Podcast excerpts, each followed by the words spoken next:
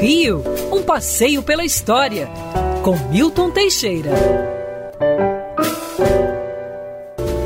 Bom dia, Mário, bom dia, ouvintes. Tenham todos uma ótima semana. Nossa, o carnaval tá chegando. Mas eu vou falar de um assunto muito diferente, se bem que no final teve a ver com o carnaval. No dia 9 de fevereiro de 1912, falecia no Rio de Janeiro o ministro das Relações Exteriores, José Maria da Silva Paranho Júnior, Barão do Rio Branco.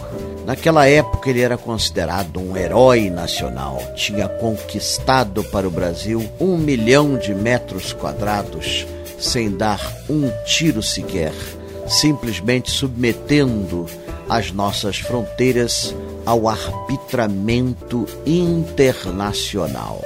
Sempre bem munido de documentos, ele conseguia provar que o Brasil tinha posse efetiva de todo o nosso nossa fronteira oriental e conseguiu assim dirimir problemas com vários países que na Europa resultou em guerras horríveis.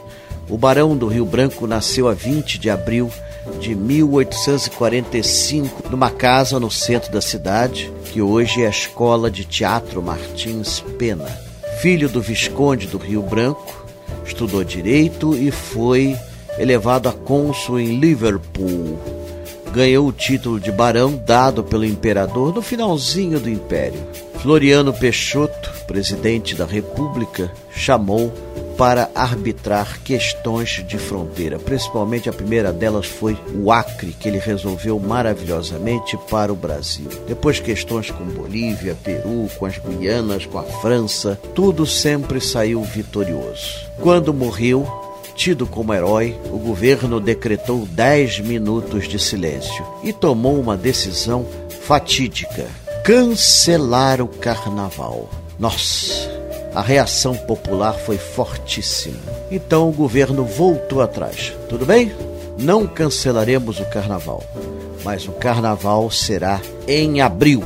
Ok, e não precisa dizer o que houve. Houve carnaval em fevereiro e em abril. Quanto mais datas você colocar, mais carnavais terá nesta terra. Resultado: ganharam os cariocas que tiveram dois carnavais. E eu garanto que ninguém ficou em silêncio lembrando o Barão do Rio Branco.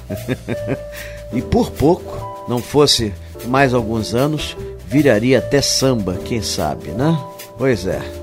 Mas Seja como for, o carnaval de 1912 foi muito bom, tanto de fevereiro quanto o de abril. E o nome do Barão acabou sendo dado à maior avenida do Rio, Avenida Rio Branco, e toda grande cidade brasileira tem a sua Avenida Rio Branco, que sem ser carnavalesco acabou provocando essa revolução na felicidade do carioca.